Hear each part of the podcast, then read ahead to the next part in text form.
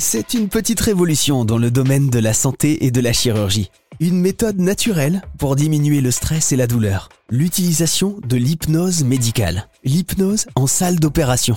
Une alternative innovante de plus en plus utilisée chez les médecins anesthésistes réanimateurs. Et une méthode qui a de nombreux avantages et de nombreux bienfaits. Pour nous en parler, voici Franck Bernard. Il est anesthésiste réanimateur. Alors vous êtes médecin anesthésiste, mais vous pratiquez également l'hypnose. Comment vous est venue l'idée de conjuguer les deux? Il se trouve que j'ai eu, quand j'étais euh, chef de clinique à l'hôpital à Rennes, j'ai à m'occuper d'une femme à la maternité qui ne pouvait pas avoir de péridurale.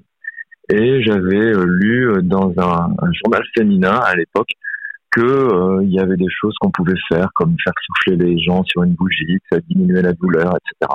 Donc j'ai fait plein de petites choses comme ça à cette dame, et ça a pas mal marché en fait. Et le lendemain, alors que je racontais ça euh, au café à mes collègues, le surveillant me dit, mais c'est de l'hypnose que tu as fait. Et en fait, je trouvais ça bizarre, donc je me suis renseigné et je me suis formé en me disant que peut-être c'était ça, que ça, pouvait être intéressant. Et effectivement, je me suis rendu compte que c'était une, une technique qui était intéressante.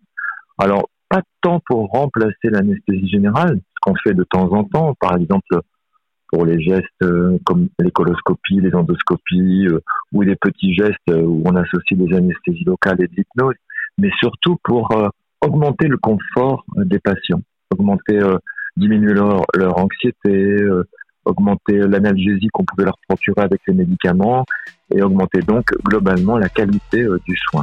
Merci beaucoup Franck Bernard pour toutes ces explications.